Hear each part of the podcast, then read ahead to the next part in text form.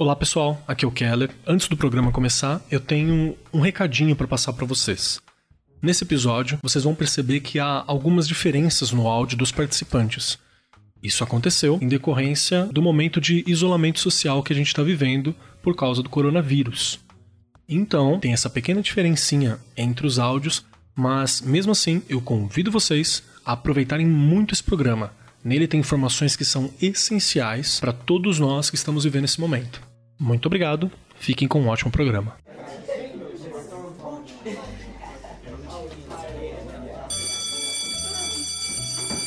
Você está no Arco 43, o podcast educacional da Editora do Brasil.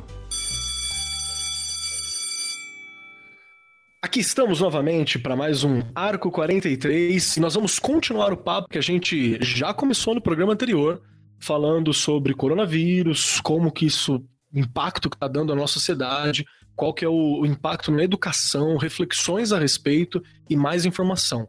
Para lembrar vocês, não estou sozinho, porque nunca estou. Comigo aqui está a professora Regiane, que é coordenadora do galera do PEB1 e está aqui junto comigo. Dá um salve aí, Rê. Olá, voltando ao assunto retomando aí um pouquinho do que a gente já vinha falando, porque para quem não escutou o outro programa, a gente falou do que é o Covid com o Atila, estamos com a Glaucimara aqui também, e os sintomas, então quem não ouviu o outro é importante ouvir para dar continuidade neste daqui. Exato, estamos também com a professora Glaucimara Bauraldi, a Glau, que ela é coordenadora pedagógica do Colégio Hebraico Brasileiro Renascença. Dá um salve para a galera, Glau. Oi, pessoal, como vai? Tudo bom, pessoal? E também estamos aqui com Atila Marino, que é o nosso professor especialista local e atualmente especialista no Brasil também. Dá um salve, Atila. e aí, gente, tudo bom? Prazer, Atila. É... A essa altura já, biólogo, podcaster e 15 mil coisas mais, né? Esse látis vai ficar grande, viu? Rapaz. Vamos dar uma continuada, então, no nosso papo. Eu queria continuar a partir do ponto da educação que a gente estava discutindo no último programa e, e tal, né? E eu queria começar da questão dos pais. Me dá um conselho, por favor, Regiane e Glaucimara, que estão aí associadas à, à organização, à gestão escolar. E esses grupos de pais que insistem em enviar os filhos para a escola, o que, que eu faço? Eu converso? Eu brigo? Tem uma técnica para lidar? Porque eles insistem até por não perceber ou não entender a urgência dessa situação toda que está acontecendo. Rê, como você está lidando com isso? A gente tenta fazer uma conscientização o tempo todo, com quem a gente consegue falar, né? Com quem nos procura, agora na verdade mais pelo telefone. E essa conscientização é importantíssima. É realmente o tempo todo falar que desse distanciamento social, a gente precisa nesse momento estar em isolamento mesmo. Que os pais questionam, só retomando um pouquinho, é essa questão de não, mas é, na verdade, só os idosos ou quem já tem uma doença pré-existente. A gente precisa estar o tempo todo falando que não é só isso, né? A gente precisa pensar que, se o Atila puder me ajudar, é, nessa, nessa questão do vírus, do coronavírus, é tudo muito novo. Tem um grupo de risco? Existe sim um grupo de risco, mas será que não pode mudar em algum momento esse cenário? Então a gente precisa, neste momento, cuidar de todas as vidas, independente da faixa etária. Então a gente o tempo inteiro explicando aos pais exatamente isso. Não são só os idosos. Todo mundo pode ser contaminado. Então a gente tem que ter muita, na verdade, muita paciência para poder explicar e sem deixar eles, na verdade, né? Ai meu Deus, nós vamos. O que, que vai acontecer? A gente precisa conscientizar. Acho que conscientização é a palavra mais certa neste momento. E com toda a sociedade, na verdade. Glau, a tua experiência, vocês têm algum, alguns canais é, na escola, tem alguns canais mais direto com os pais, assim? Porque na escola pública a gente depende muito do contato deles, muitas vezes. E como é que tem sido a sua experiência com isso? Então, eu vou falar um pouco dessa minha experiência, gente, e que às vezes é um pouco heterodoxa. Eu acho que, como a Regiane disse, a gente vai pelo caminho da conscientização, da educação dos pais, os pais também precisam ser educados, então às vezes colocar o limite no pai é necessário. É quando você coloca o limite no pai, você tem que dizer assim: olha, vai ser desta forma. Porque o pai também está precisando nesse momento de um norte. Então a gente explica, a gente orienta, olha, nesse momento agora a escola está fechada, não adianta querer trazer seu filho para a escola porque não vai conseguir. Muitos pais entram muito com o argumento eu estou pagando. Não se trata agora de estar pagando ou não, se trata de preservar a saúde de um grupo, de uma coletividade. Então a gente tem que trabalhar muito isso. Acho que o grande problema que a gente está vivendo hoje é a informação e a contra-informação. Esses pais estão lidando, eles estão sendo bombardeados por informação e contra-informação. Então a gente tem que ter muita paciência e muito jogo de cintura para estar tá trabalhando com isso. Quais são os meios, quais são as ferramentas que a gente tem usado para fazer isso com os pais? Né? É, a gente tem várias. A gente tem o portal da escola, a gente tem o site da escola, é, a gente tem usado dois caminhos também. A gente tem usado, assim como os alunos usam duas plataformas, essas plataformas também chegam aos pais. E eu acabei, como coordenação pedagógica da escola, para alunos de sexto a terceiro, eu acabei usando uma outra ferramenta, gente, um pouco heterodoxa, que é o WhatsApp. Cada turma minha tem um representante de pais que representa os pais na turma correspondente. Então, meu sexto ano tem um representante de pais, meu sétimo ano tem um representante de pais e eu acabo mantendo contato com esses pais constantemente. E dessa forma eu vou acertando as arestas que eu diariamente tenho com todo o movimento da escola. Né? A escola foi para dentro da casa desses alunos. E um milhão de coisas acontece quando a escola está dentro da casa desses alunos. Então, a maneira mais rápida que eu tenho de garantir a minha proximidade com esses pais foi essa ferramenta instantânea. Então, eu tenho conscientização pelo site, eu tenho conscientização pelos vídeos, eu tenho conscientização por e-mail, por SMS, e aí tenho essa ferramenta muito instantânea também. Eu gostei muito dessa ideia da parada do, do WhatsApp com o grupo da galera, porque dos pais, porque é uma forma direta de comunicação e é uma ferramenta gratuita, né? Você não precisa criar um aplicativo novo, você não precisa de nada desse tipo. E tem aquele, aquela parada, né? Ah, mas é a bagunça, pai falando e tal. Transforma em lista direto. Você só manda mensagem, comunica. E se a pessoa quiser conversar, volta direto para você por telefone ou por outro canal. Acho que é uma boa forma das escolas, de quem ouve a gente, ter um canal de, de comunicação direta, né? Porque todo mundo tem WhatsApp hoje em dia. E trabalhar nesse, nessa questão da conscientização, né? Dá até pra mandar os vídeos do Atila lá, ó. Sem problema pra galera ver. Eu não vou reclamar nem um pouco. Tá vendo? Concordo. Acho que, que vale muito. Na verdade, eu para poder. Porque assim, são mais de 300, tá, gente? Nossa. Na verdade, são 300 alunos. Se eu multiplicar pai e mãe, vocês imaginam o que, que dá isso. Loucura que chama. Na verdade, eu, até colocar isso para vocês. Eu já tinha o hábito antes de ter grupos de WhatsApp com alunos e grupos de WhatsApp com pais. Então, o que eu fiz foi adaptar para essa realidade. É, para facilitar para mim, se não trava o meu celular e aí eu não consigo responder nada para ninguém, no caso dos, dos pais, eu criei um representante por sala. Ai, que bacana. Tá? Então, assim, o sexto ano tem um representante, sétimo ano tem um representante. Esses representantes, na verdade, já existiam na escola também. Como a gente trabalha com escola comunitária, existe também uma circulação de representação maior também. Então, quando, por exemplo, os pais de uma turma têm dúvida, eles remetem essa dúvida para o representante, o representante me procura. Ah, legal. Então é uma outra forma de organização, né? Não fica bagunçado. Não, porque senão também eu não consigo trabalhar. É, você passa o dia no WhatsApp, né? Não resolve nada do que precisa. Mas eu, eu gostei muito da ferramenta. É, é uma ferramenta que tem funcionado, gente. Eu garanto a proximidade desses pais, a gente garante a proximidade das famílias. As famílias se sentem mais acolhidas. Eu acho que o grande processo é alunos e famílias se sentirem acolhidos num momento uhum. de crise, num momento conturbado. E a, a orientação com as crianças, a comunicação com os adolescentes, com, com as crianças, assim, da faixa etária que você trabalha. Como tem desenvolvido isso e como tem sido esse rolê de mandar para eles as atividades? São atividades gerais, são atividades específicas, são os professores que estão enviando? Como é que está funcionando isso? Então, é, a gente tem um programa curricular que a gente está atendendo. Então, uhum. usando as plataformas digitais, a gente trabalha com duas plataformas digitais, uma para envio de atividades e retorno das atividades feitas pelos alunos. Então, para a gente é importante que os alunos façam essas atividades e retornem para os professores. Então, os professores corrigem e, e devolvem também com observações. Então, essa é uma plataforma. E temos uma outra plataforma que a gente usa, que é justamente para as aulas remotas, para aula ao vivo. Por que, que a gente considera importante que essas aulas né, remotas, em que o professor e o aluno estejam ali juntos são importantes, porque ali a gente está, de novo, garantindo a interação professor-aluno. A escola é um espaço de socialização também. Embora a gente esteja vivendo um distanciamento social, a gente está usando a ferramenta para, de alguma forma, garantir que essas crianças estejam interagindo entre si e que essas crianças estejam interagindo com o professor. Então, Sim. no ambiente virtual, né, dessa sala de aula virtual, os processos de ensino-aprendizagem estão acontecendo. Ao mesmo tempo, a gente está trabalhando conteúdos, conteúdos programados. É, existe né, o senso comum de que a criança e o adolescente domina as ferramentas, de, né, eles dominam as ferramentas digitais. Na prática, a gente observa que eles dominam parcela do uso das ferramentas digitais. Sim, algumas a gente está trabalhando né? essas ferramentas digitais de uma outra forma, usos mais complexos, outras plataformas digitais. Então, eles também estão tendo que aprender, estão tendo que entrar numa plataforma, aceitar a reunião, sair da reunião. É, é, eles estão tendo que lidar com outras coisas. Eles têm que lidar, por exemplo, com turnos de fala. Né? Numa sala de aula, eles levantam a mão e o professor distribui o turno de fala. Numa reunião online, corre-se o risco de todo mundo falar ao mesmo tempo. Exato. Então, eles têm que aprender o turno de fala, a distribuição de fala.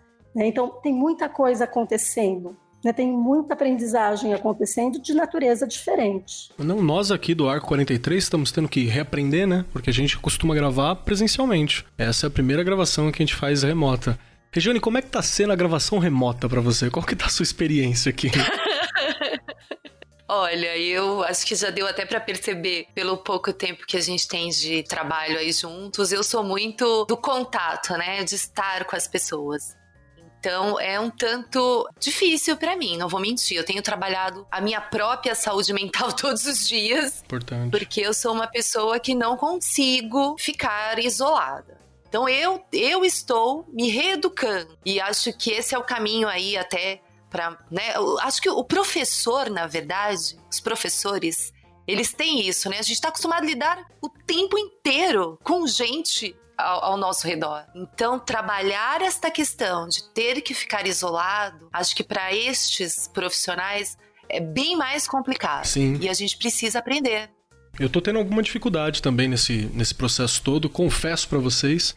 Ainda bem que meus alunos me apresentaram uma ferramenta fantástica chamada Discord. Então abre uma sala de voz lá, a gente conversa algumas coisas, eu tenho mandado algumas informações. Tem um grupo de RPG que tá ali jogando comigo também. Então, assim, eu também estou me adaptando, né? Entendendo essas ferramentas todas. Que é muito louco, que a gente já falou sobre isso. Na verdade, a gente vai falar sobre isso em programas futuros, né? Que esse aqui foi gravado depois, mas tá saindo antes. Que pra gente ficar defasado, basta ficar parado, né? A gente não precisa se esforçar para ficar defasado no, no contato, na comunicação e tal. Mas eu quero aproveitar, né? Não só de coronavírus, nós temos o Atila aqui presente, que é especialista em uma outra coisa também. É um cara que fala para as massas e à distância. Como é que tá, Atila? Tem dica pra gente? Possível ensinar à distância? Tem várias, assim. É, uma delas é o que vocês mesmos já disseram. A gente não tem todas as soluções e todas as ferramentas. Sempre que eu vou dar um curso de uso de ferramentas digitais, seja para escrita, seja para ensino, seja para produção de vídeo ou para tudo junto, que é o ideal para mim, é, eu tenho uma aula em que eu peço para os alunos trazerem as ferramentas que eles usam e quais ideias que eles têm do que funciona. Isso serve para eles trocarem ideias e para eu me situar em, em novas possibilidades. Eu já tive aluno que me ensinou a usar o Google Street View, que é aquela visão do chão, em Sim. mergulho na Grande Barreira de Corais australiana para ensinar ecologia. Tem uma rotina de mergulho que fizeram ali, dá para passar por todas as interações, falar sobre detritívoros, carnívoros, herbívoros e por aí vai. É... no Street View usando mergulho. Então. Nunca imaginei a gente que nunca sabe quais podem vir. Pois é. É, eu, muita ferramenta eu uso por obrigação de trabalho, né? Porque é, eu acabo tendo que descobrir para poder coordenar essa vida. Desde 2013 para cá, a equipe que faz o Nerdologia e o Jovem Nerd, que são os, os, donos do canal, a gente interagiu pessoalmente, acho que se somar os dois grupos, provavelmente menos de 10 vezes nos últimos 7 anos. Então, parte da, da, da interação à distância já vem com, com o tipo de trabalho que a gente faz mas é isso, ninguém tem as soluções todas. De repente, os alunos apresentam Discord, eu tô tendo que aprender a usar um monte de coisa nova agora para poder. Como canal de Telegram, que foi uma coisa que me ajudou muito. É um, é um bom momento pra gente explorar ferramentas e tá todo mundo compreensivo com falhas delas, né? Não é uma coisa que já tem que estar tá pronta. É, você não precisa ter um perfil profissional especialista agora, né? Isso. Dá tempo de aprender, assim. Isso. Mas eu acho que, assim, agora é o momento de a gente ensinar, mas agora também é o momento de a gente aprender. Tem muito curso online sobre como dar aula à distância, como se faz EAD, quais tipos de plataforma, quais tipos de estratégias. E eu acho que uma mudança de hábitos também é um bom momento para a gente reaprender e replanejar as coisas. Então, eu participei do esforço que a, que a USP fez para produzir cursos para uma plataforma online. E tinha uma série de guias de recomendação que nunca foram aplicadas para nenhum professor, para nenhum docente em aula normal, assim. Então, é, atenção, professores, a gente viu que vídeos de no máximo 5 minutos são os que têm mais retenção. Faça um teste depois de apresentar um conceito. Faça isso, faça aquilo. Existem guias para isso, são guias muito bons e o pessoal acabou levando essa lição para a sala de aula também, não só para o curso que eles deram. Ah, que bacana. Então acho que é um bom momento da gente também aproveitar para se aprimorar.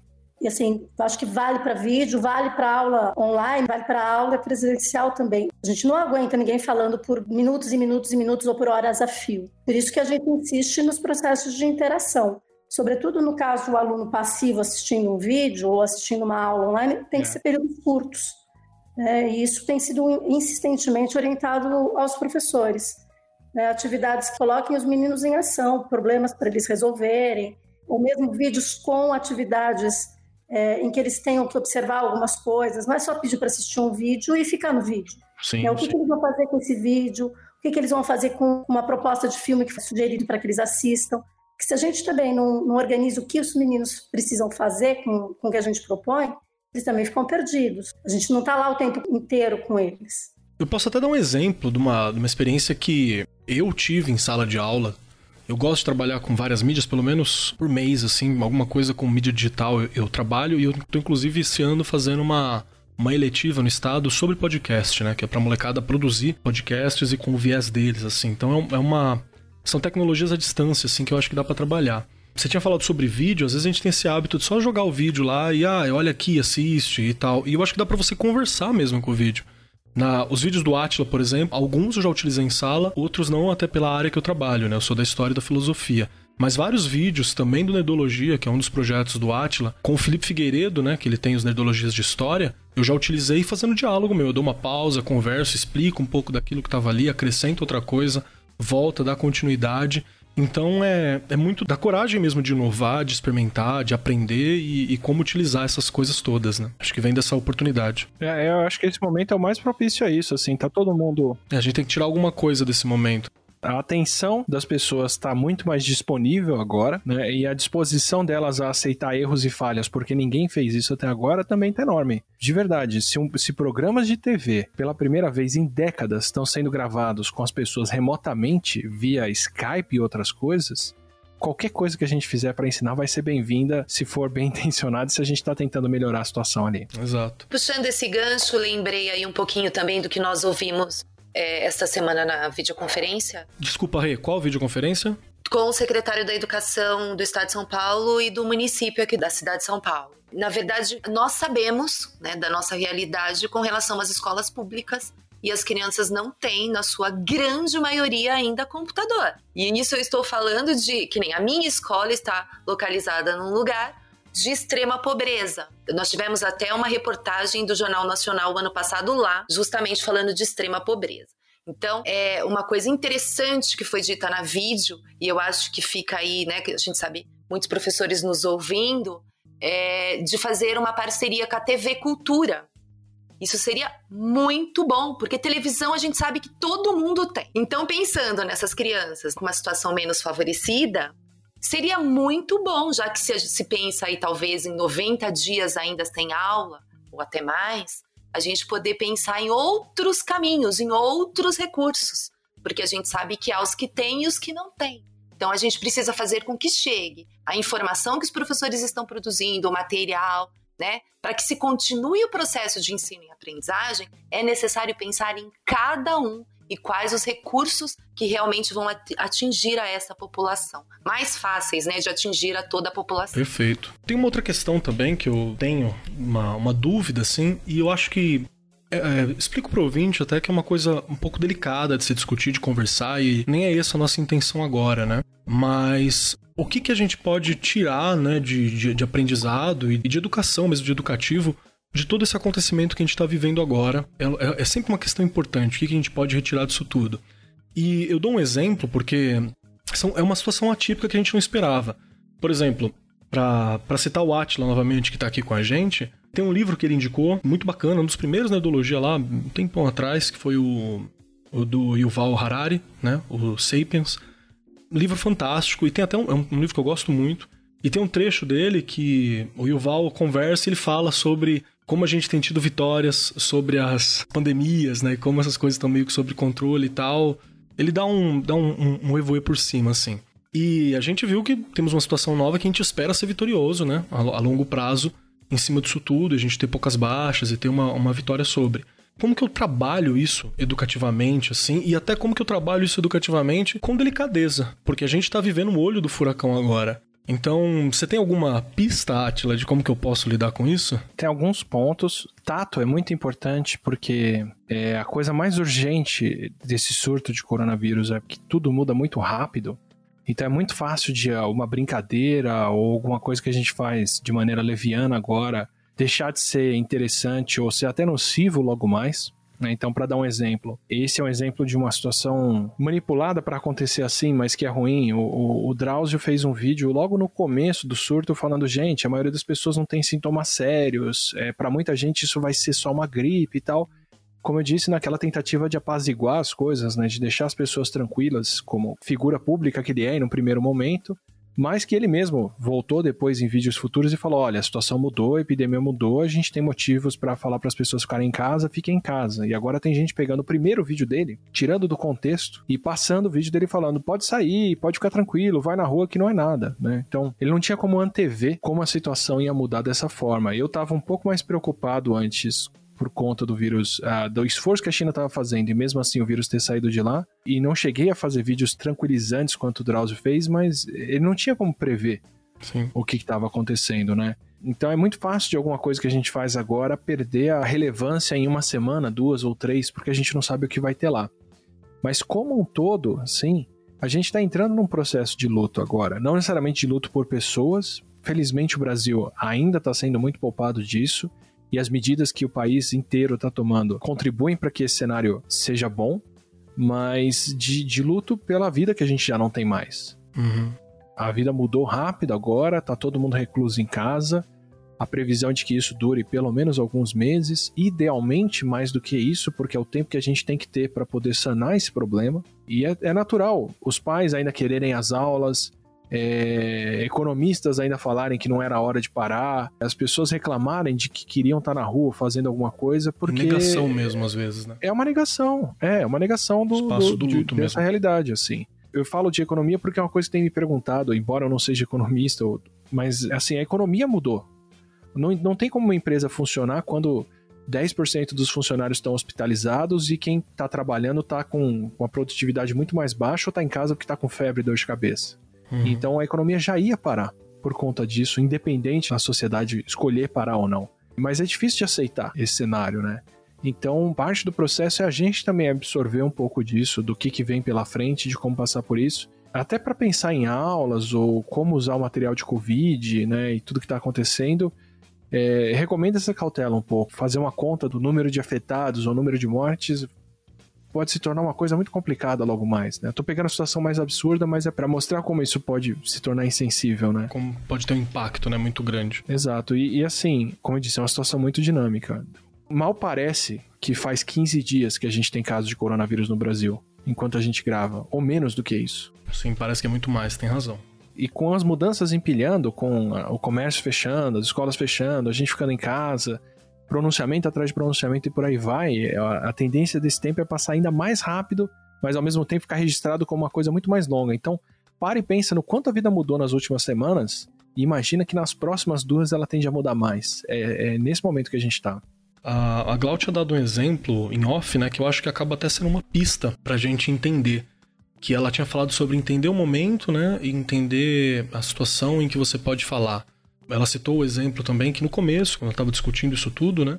Ela utilizou a peste negra para explicar para os alunos, que foi a mesma coisa que eu acabei fazendo em sala. É, você tem alguma pista, Glau, sobre como que a gente pode trabalhar isso é, educativamente com os alunos, sendo sensível e atendendo todos esses pré-requisitos que a gente está falando? É, eu acho que estabelecendo as relações históricas, uhum. né, do ponto de vista do conhecimento. É, ótimo. Né? E acho que respeitar a faixa etária. Né? A gente está trabalhando é, as relações que existem entre a situação do século XIV europeu e o momento que a gente está vivendo. Discutindo assim, hoje a gente está vivendo distanciamento social. Era possível viver distanciamento social naquele momento, na Europa do século XIV? Como é que as pessoas viviam naquele momento? Como é que a gente vive hoje? E, e fazendo outras relações, né? Nas condições de vida que a gente tem, a gente pode fazer distanciamento social. As pessoas, por exemplo, que estão vivendo nas comunidades, elas conseguem fazer distanciamento social? Ótimo. Como é que elas lidam com isso? Quais são as possibilidades que existem? A gente vai dialogando com vários tempos e vários espaços. Não necessariamente a gente está trabalhando com a morte, mas a gente está trabalhando com as possibilidades de vida atual. Sim. Eu acho que é só o, o, o enfoque, né? qual é o olhar que a gente vai dar eu desmembro aquele assunto tão difícil de se tratar, né? E eu posso tratar pequenos aspectos dele e discutindo com outros pontos, né? Por exemplo, como o exemplo que a gente falou na gravação anterior, né? É sobre a gripe espanhola, qual foi o impacto no Brasil na época. Eu acho que é uma, uma linha ali para a gente poder trabalhar e até fica uma dica para os educadores e para os pais, né, que estão ouvindo a gente, que precisa trabalhar isso com os alunos e às vezes é um assunto difícil até para a gente de tratar, né? Eu tenho mais uma questão, e aí eu, eu gostaria de dirigir essa questão para Regiane, né? Para ver o que percepção que você tem, Rece, que tem um tempão de escola também, né? Tá aí muitos anos de, de estado. O que, que você acha que fica de medida educativa permanente, assim, pra gente? O que, que você acha que já é importante que a gente está incorporando, assim, para educação? Eu acho que com relação às crianças, o cuidado. Cuidado com ela, né? Os, os cuidados básicos de higiene mesmo. De primeiro a quinto ano, é muito difícil você dizer para uma criança que ela não pode abraçar, que ela não pode correr atrás, brincar de pega-pega e agarrar e pular no pescoço. Gente, é uma loucura. Não é tão simples assim. Olha, 800 crianças eu tenho na escola e sei que há muitas escolas com muito mais aluno por aí. Imagina você falar para eles, você não pode mais brincar de pega-pega, ficar pegando um no outro. Então a gente trabalhou esses últimos 15 dias aí, até um pouquinho mais. A gente teve, você sabe disso, um dia D com relação ao coronavírus Sim. na escola a gente se virou com o material. Eu usei, inclusive, o material da gripe mesmo, da H1N1, né? Porque tinha lá um vídeo da turma da Mônica, que ah, na verdade depois foi também bem vinculado aí com relação a, aos cuidados, ao lavar as mãos, a não, e não tocar no outro, que não é desprezo, é proteção. Eu acho que isso vai ficar na cabeça dessas crianças.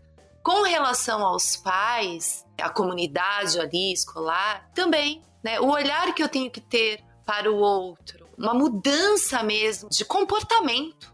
Acho que vai ter uma mudança de comportamento, infelizmente, a esse período tão difícil que a gente está vivendo. Com certeza, as pessoas vão mudar o jeito de lidar umas com as outras, né? Porque acho que até essa falta que a gente está sentindo um do outro agora vai ser importante para a gente aprender a lidar, Sim. estender a mão, eu acho que é, a gente falando das competências socioemocionais, é, tá sendo um momento em que nós estamos vivendo alguma delas, algumas delas, né? O autoconhecimento, quem eu sou, o que eu posso fazer pelo outro, como eu posso ajudar, o que é importante na minha vida, o que eu não faço para não prejudicar o outro. É um leque de coisas que poderão ser trabalhadas e discutidas depois desse período aí que a gente está vivendo. Átila, você tem alguma percepção assim sobre umas medidas educativas que acabam se tornando permanente ou que você tem esperança que se tornem daqui para frente?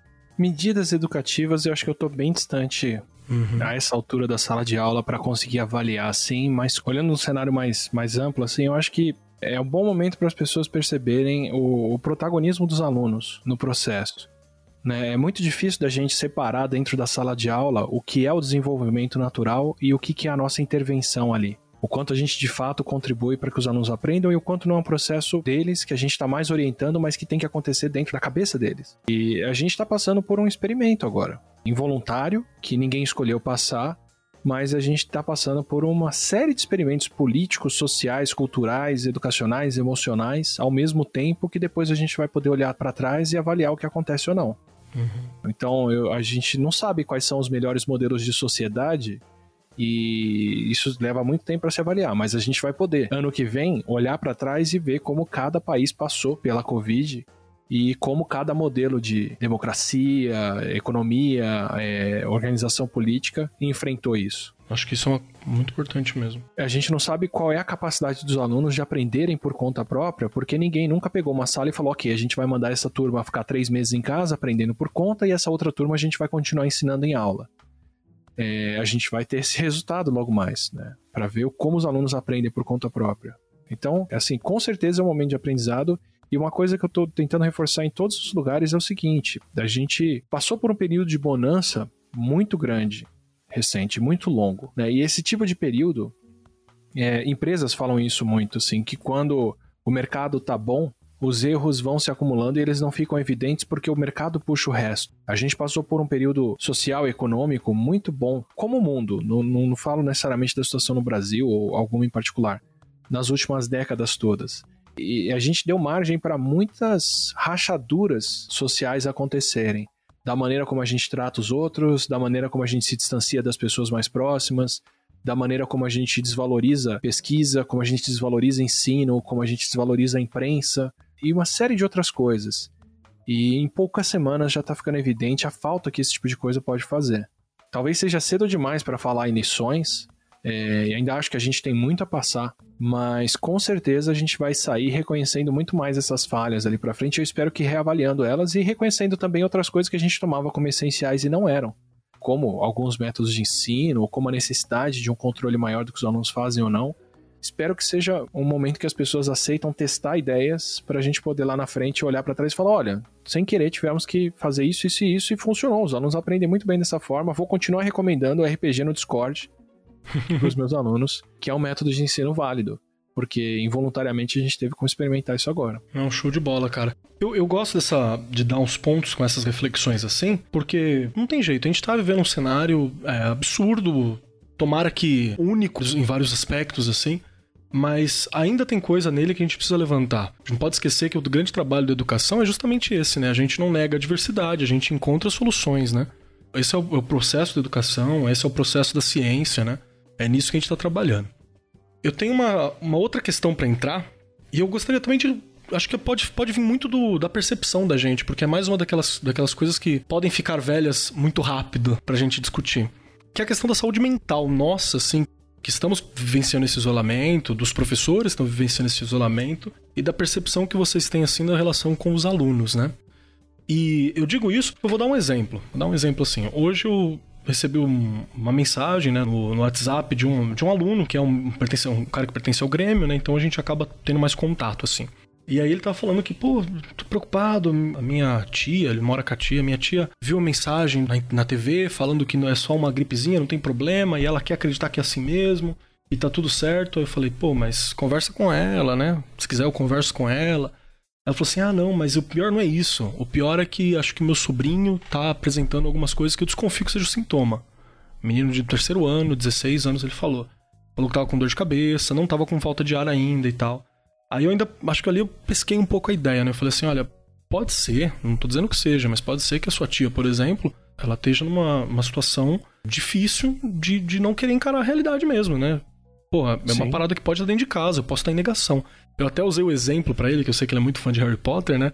Eu falei, pode ser naquele momento em que o ministro da magia tava negando a presença do, do, do Voldemort, o retorno, e caçando o Dumbledore por causa disso.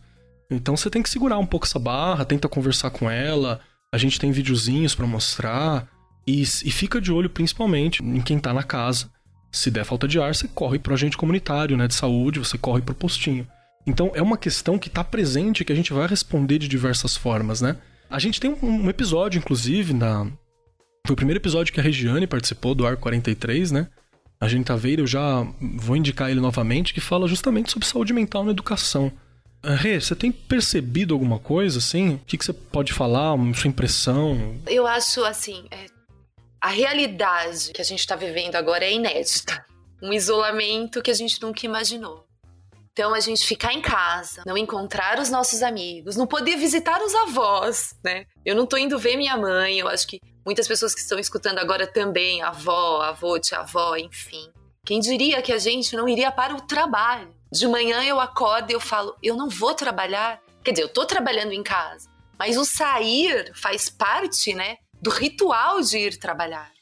Isso já te dá um negócio, já te dá aquele aperto. Uhum. Não tem como. Você não pode fazer, na verdade, você não, não faz nada do que você fazia. Mudou o cenário. É um outro cenário, um cenário que a gente não viveu. Na história nós já tivemos, mas nós ainda não tínhamos vivido. Então, acho que é importante aí, não sei, é, a gente ter pensamentos né, positivos, é, sempre pensar que a gente não está enfrentando isso sozinho, e a gente tem que tomar cuidado aí, organizar uma rotina mesmo. Bom, estou trabalhando em casa, quanto tempo eu vou trabalhar? Qual o tempo que eu vou tirar de lazer? Ler um livro, assistir a um filme, é, cozinhar, fazer alguma coisa que gosta, né? De comer, fazer experimentos aí na cozinha. Na verdade, é todo um caminho para você não entrar é, em ansiedade, em pânico, porque isso é muito perigoso. Até a questão das redes sociais, a gente ter bastante cautela com que a gente está usando, o tempo que a gente está usando, é, não ficar o tempo inteiro. Também ter aí uma rotina organizada com relação a isso, né? Pensar em coisas positivas, há muita coisa que a gente sabe que não vai ser boa, a gente sabe disso. Mas a gente precisa, na verdade, é, se controlar, conseguir se controlar. É, cuidado com as informações, né? O excesso de informação a gente ter um cuidado com o corpo, se alongar, fazer alguma coisa que você gosta, dançar. Não dá para ficar parado. É importante você se movimentar, né? Fazer algum tipo de exercício. Alimentação, não exagerar, porque a gente tende com ansiedade a exagerar, comer demais, comer coisas que a gente nem estava acostumado às vezes a comer, porque está em casa e vai comendo e vai comendo. Ter este cuidado também. Fazer cursos como o Atila tinha colocado, um bom momento para a gente fazer alguns cursos. Tem cursos aí online de graça. Então vamos procurar fazer esse tipo de coisa. Coisas que você goste, né? Ou que você ainda não saiba, curso outras línguas, enfim, né? É, praticar a resiliência. A gente precisa, neste momento, né? Manter aí, tentar manter a calma e perceber que de tudo a gente aprende alguma coisa. Uhum. Sempre a gente aprende né? Sim. Colocar as suas coisas em ordem e se conectar com as pessoas, não deixar de falar com as pessoas. E uma coisa que fica aí, uma, uma coisa que também é importante: peça ajuda se você precisar, grite se você precisar. A gente tem que, é, quando a gente não aguenta mais, né, não dá para ficar caminhando só sozinho. A gente precisa de ajuda, a gente tem que pedir ajuda. Nossa, eu acho que todos são muito importantes mesmo, viu? Tem uma coisa do, de praticar o autocuidado nesse momento mesmo, né? E eu reitero essa última fala da Rê, que foi de pedir ajuda também, e ofereça ajuda se você tiver bacana, se você tiver como dar atenção, estica a mão. Eu dei um, um exemplo um pouco antes aí de um, de um aluno meu que estava naquela situação um pouco complexa, e a gente sabe que, pelo menos para mim, né, eu sempre tive essa visão, e aqui na região onde eu tô, que é uma região mais periférica e tal, acaba que o professor é muito uma referência, muitas vezes a gente tem uma responsabilidade muito grande nisso. Para dar uma ajuda para eles e até aprender com eles e acaba sendo ajudado, porque você tem algo com que se preocupar, com que trabalhar. Rotina também, foi uma coisa que a Glau tinha citado antes, rotina é legal, e eu acho que tentar fazer com que teu filho que tá em casa, teu aluno, avisar o pai, para tentar ter uma rotina, uma estrutura de rotina que se aproxime o máximo possível de dar uma sensação de normalidade, né, por esse período. Atila, você tem alguma dica que você acha importante? Na verdade, minha dica é um pouquinho fora disso até, é manter o contato com as pessoas. Uhum. Né? Contato com familiares, saber como tá todo mundo, porque as pessoas podem estar precisando de ajuda, tanto né, psicológica quanto física mesmo, de saúde, ou de, de alguém que tem um carro que pode ajudar a fazer alguma coisa. Bom momento da gente renovar esse contato, saber como a família toda tá andando. Bacana. Recuperar aqueles laços que foram rompidos nos últimos anos. Glau, você tem alguma dica? Eu gostaria de falar da nossa relação nesse momento com o tempo. Por favor. E voltar aí para duas palavrinhas gregas, né? Que é Cronos e Kairos. É, o Cronos é o, é o deus do tempo, né? É o tempo que a gente estabelece com a pressão, com o resultado, a gente corre o tempo inteiro. É aquilo que a gente, a gente quantifica o tempo, é o tempo da produtividade. E esse processo de crise né, que a gente está vivendo, que é toda crise transformadora, está fazendo a gente repensar a nossa relação com o tempo. E talvez a gente pudesse aproveitar um pouco mais nossa relação com o Kairos, né, que é esse tempo do presente, que é o tempo que a gente não tem o controle, que não dá para transformar em tempo de resultado, que é esse tempo de desfrutar a família, né, de se relacionar melhor pais e filhos, mulheres e maridos, né? É, essas relações que estão mais próximas, que estão dentro da nossa casa, que a gente tanto perde. Tem uma aprendizagem aí, né? Uhum. É essa relação que a gente pode fazer no momento presente. A gente não consegue prever o futuro. Essa relação que a gente estabelece com o futuro é uma relação que vai criando uma ansiedade enorme. E não dá para a gente fazer isso agora. Então, para a gente aproveitar o máximo possível o tempo presente, esse momento que a gente está em casa e que pode nos fazer aprender demais. Né? Acho que é isso. Muito bom, muito obrigado. Eu queria mudar um pouquinho agora a pauta da nossa discussão, assim, que eu quero combater algumas das coisas que a gente tem ouvido. E aí, Atlas, prepara que eu vou te alugar por uns minutinhos aqui.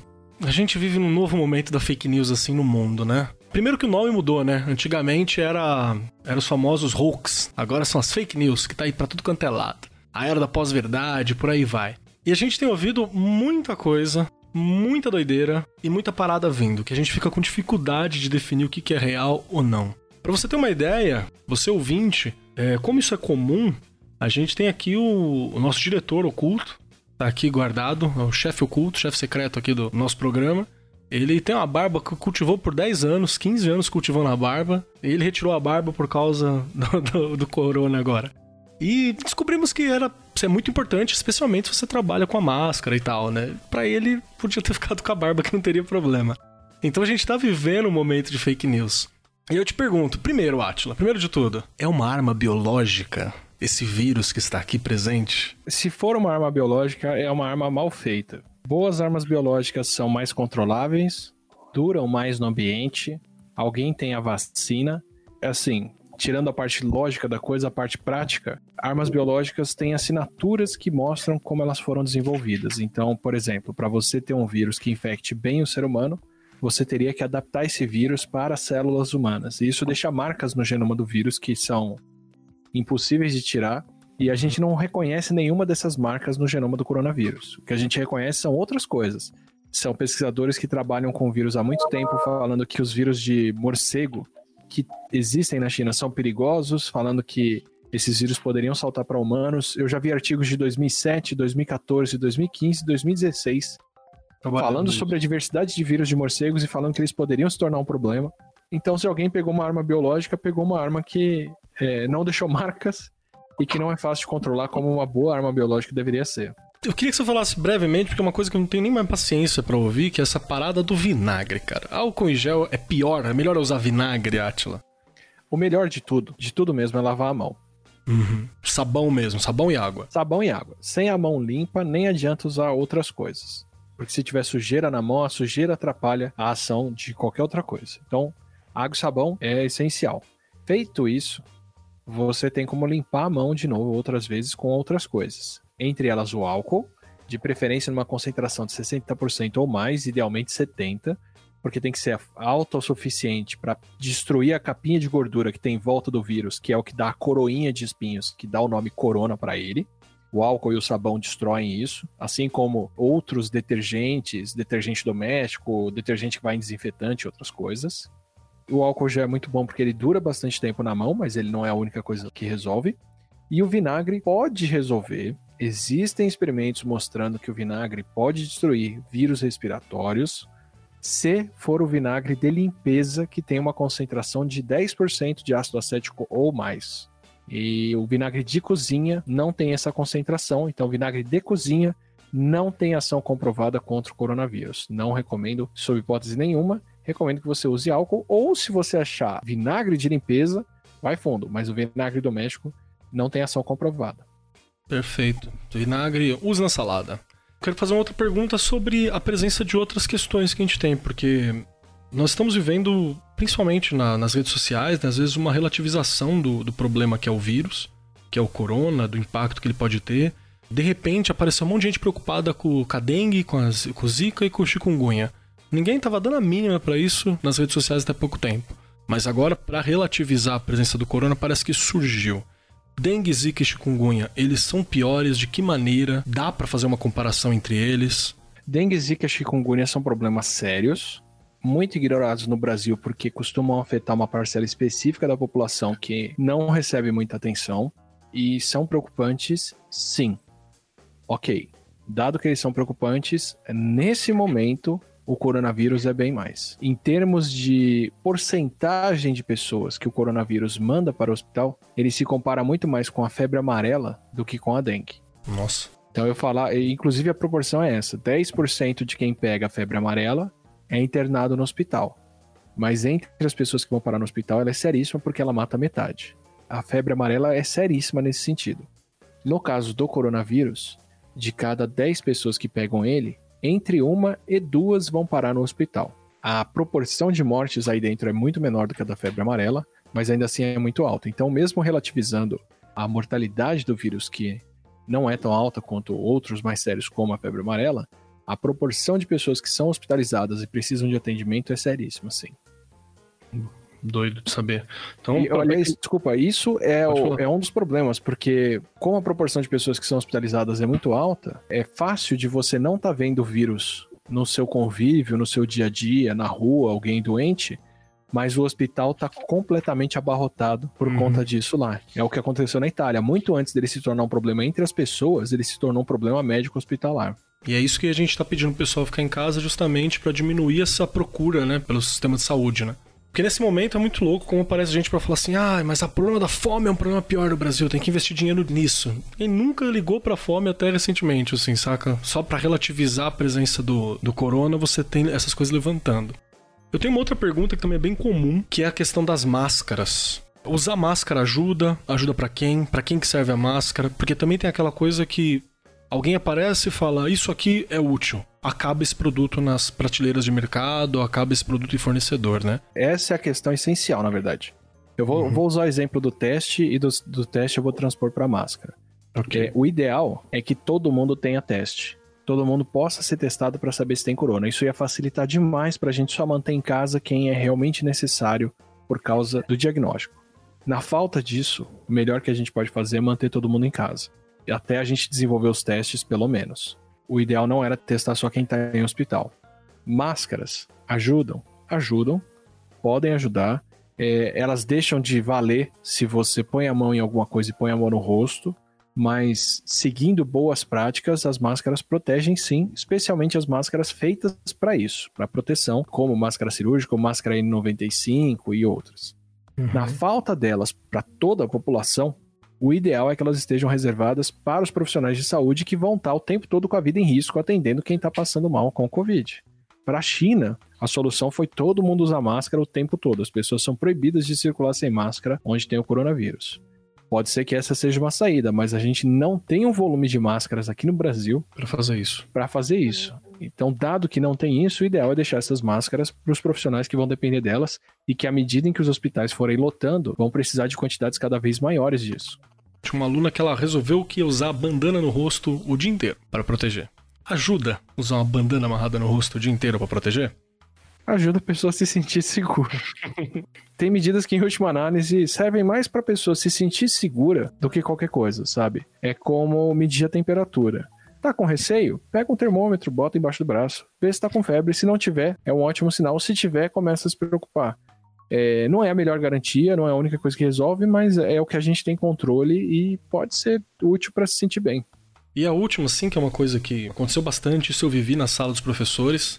Primeiro, deixar bem claro, assim, que, obviamente, a gente respeita todas as religiões, e isso é uma parada essencial até do, do processo democrático, né? Uma coisa que a gente respeita. Mas aconteceu comigo, de eu estar numa sala dos professores, e aí um professor que, inclusive, é muito querido, um amigo meu, ele começou a falar que não, que não precisava se preocupar com isso, porque ele estava protegido pela fé e o sangue do cordeiro, não sei o quê, e um monte de coisa assim. São vários jargões, né, que são utilizados e tal. E aí eu, eu acho que eu até fui um pouco grosso com ele, né? Porque eu falei, porra, cara, bacana, mas você tem que perguntar se o vírus é cristão, né? Porque às vezes ele não vai entender essa parada toda que você tá falando. Aí ele ficou meio bravo comigo, depois assim, a gente explicou, conversamos com o pessoal e falou, não, cara, é porque você tá falando pra gente ignorar coisa médica, não é assim que funciona, né?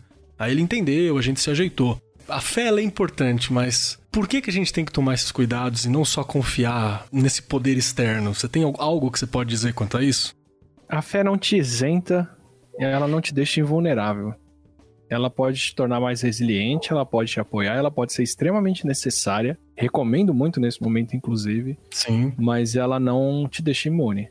O que deixa a gente imune é vacina e essa a gente ainda não tem. Então, com fé ou sem fé, fique em casa. Sim, então é um cuidado. É importante lembrar que, assim, de novo, a gente respeita completamente tudo. Mas é um momento pra gente tomar todos os cuidados necessários, né? É, lembrando, os ouvintes, a gente tá gravando isso no fim de março. Então pode ser que quando sair ao ar, algumas coisas já estejam levemente desatualizadas e peço desculpas por isso, mas são questões que são importantes a gente levantar. Ah, na tua visão, o Brasil ele está caminhando como em relação com outros países no momento atual? A gente está dando as medidas necessárias, a gente está tendo as respostas necessárias? O que que a sua análise de dados, estatística atual, para onde que isso caminha, assim? Lembrando que a gente sabe que não dá para fazer, né? Ninguém aqui tá jogando um oráculo para saber essas questões. É para onde aparentemente tem se caminhado. Você tá tranquilo quanto a isso? Olha, tranquilo eu não tenho como estar tá até a gente ter passado por isso tudo. Uhum. Eu acho que todos os estados já tomaram medidas necessárias, felizmente.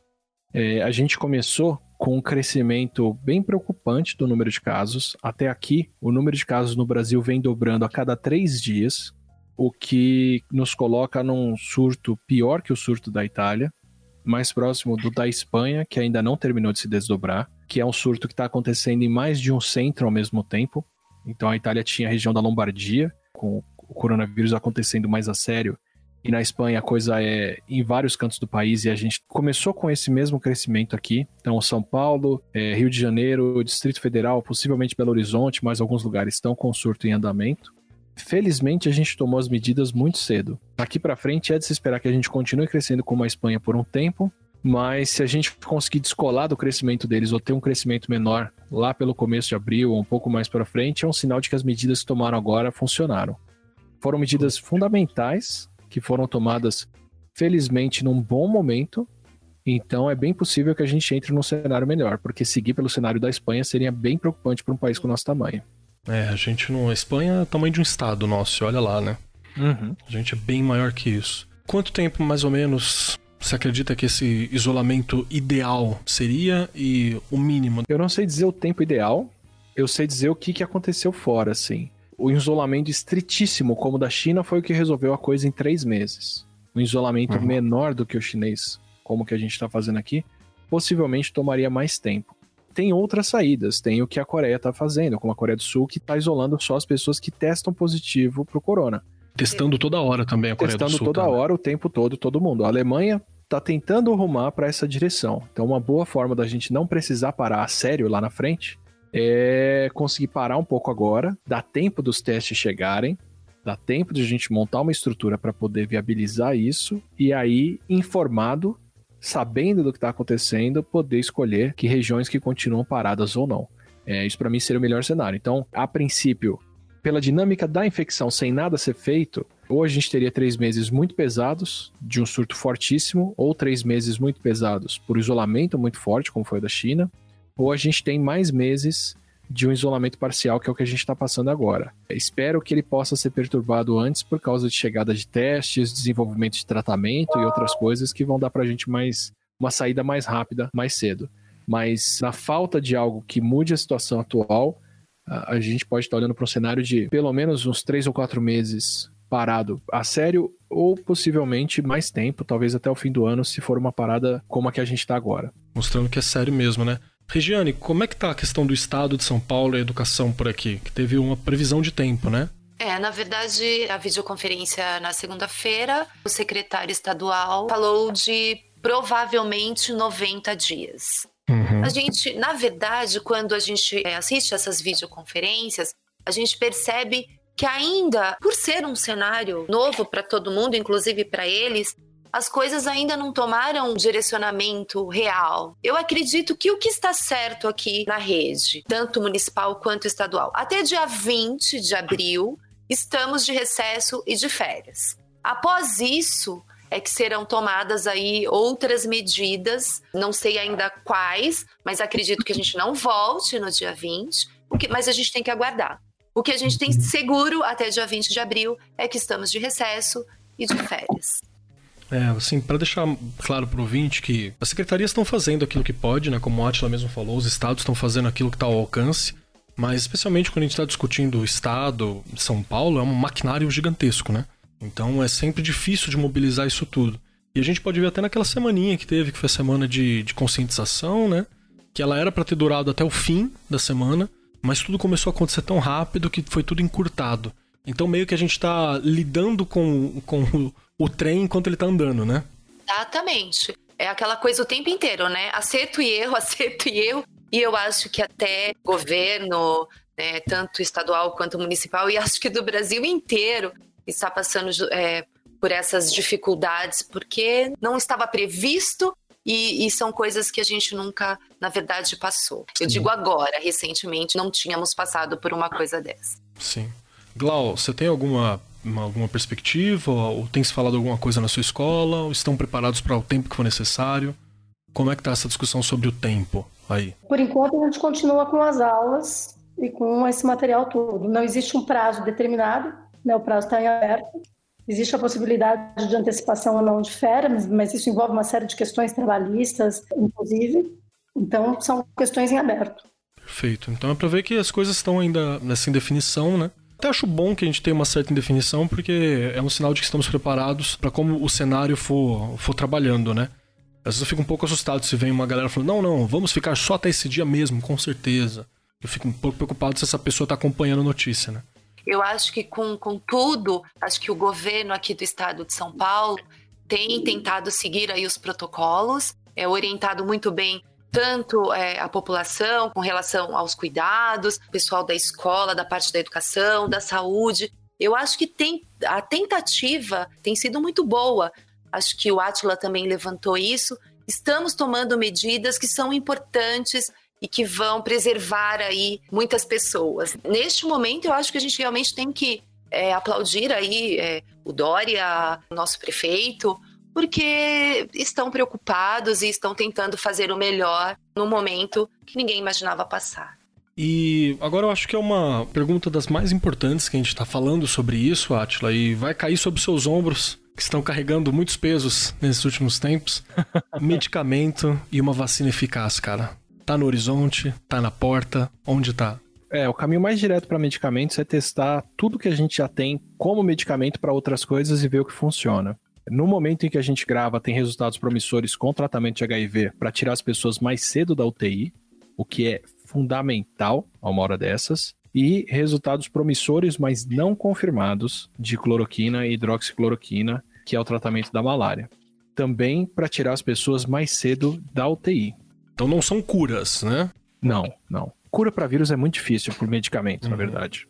Então, assim, sendo muito realista, desenvolver um novo fármaco agora, um composto do zero para tratar o coronavírus, é inviável. Espero que consigam, espero que façam, mas entre os intervalos de você desenvolver, testar, fazer o experimento, garantir que é seguro em animais, garantir que é seguro em pessoas saudáveis, testar nas pessoas com coronavírus e sair na outra ponta, isso são anos, se não mais de uma década mesmo em ritmo acelerado, seria uma questão de anos. Em compensação, pegar um medicamento que já existe, que já foi testado, que já sabemos onde é seguro, e testar para ver se ele funciona contra o coronavírus e se funcionar, qual é a dose, é uma coisa que é viável no intervalo de semanas. E é o que já estão fazendo. Mesmo assim, não existe capacidade de produção humana para dar um remédio desse na mão de todo mundo dentro do próximo mês e meio, que é o que a gente precisaria. Então, sendo realista, se a gente tiver tratamentos para o coronavírus agora, eles são aplicáveis para quem está no hospital para aliviar o hospital antes. Isso é ótimo porque tira a maior pressão social do coronavírus, que são as pessoas sendo internadas. Fantástico. Fazer o isolamento e manter as pessoas em casa agora é comprar mais tempo para poder testar novas, novos medicamentos e novos regimes de tratamento para poder justamente tirar as pessoas do hospital mais cedo. Isso é o melhor cenário que a gente pode ter. Vacina. A vacina que foi desenvolvida mais rápido até agora, que eu tenho registro pelo menos, levou dois anos para ir para teste, três anos depois do teste para ir para o mercado. Então, mesmo que a gente pule muitas etapas aí, consiga fazer isso muito antes, sendo realista, ela não vai estar disponível dentro dos próximos cinco ou seis meses, que é o cenário que a gente teria sem fazer nada. Ela pode ser uma possibilidade a longo prazo, com muita sorte, muito esforço humano para o ano que vem, mas, de novo, a gente tem que fazer o isolamento agora para poder chegar até o ano que vem, para poder ter ela disponível. É, preciso ter gente até lá, né? Gente e corpo médico para tratar as pessoas. Que é quem Porque tá na Se a gente deixa todo mundo chegar no hospital agora, como o coronavírus faz, esses são os primeiros a cair, são as últimas pessoas de quem a gente pode se desfazer agora. No sentido de deixá-los doentes mesmo. Salve, Kelly, Regiane, Glau, Atila. Aqui é o diretor, o, o, diretor, o Grola, e eu tinha prometido para mim mesmo que esse ano eu não faria nenhuma intervenção direta nos programas, mas eu vou entrar aqui no finalzinho para dar uma dica técnica. Para todo professor educador que precisa fazer videoaulas e está meio perdido, existe uma aplicação gratuita chamada OBS. Tá? Esse software você vai no Google, coloca lá, você pode baixar, ele é free. Ele pode ser um pouquinho chatinho de instalar, mas tem pilhas e pilhas de tutoriais no, no YouTube de como instalar e configurar. E é o software que a molecada usa para fazer streaming de jogos. Então ele bota lá o seu, seu joguinho passando de fundo e a câmerazinha fica pequenininha aqui do lado, com a, com a carinha dele. Certo? Então você consegue usar essa plataforma para fazer gravações. É, você pode botar o PowerPoint de fundo, ele captura a tela do PowerPoint e ao mesmo tempo coloca a tua webcam. Se você tiver dois monitores, legal. Se você não tiver, ele funciona do mesmo jeito.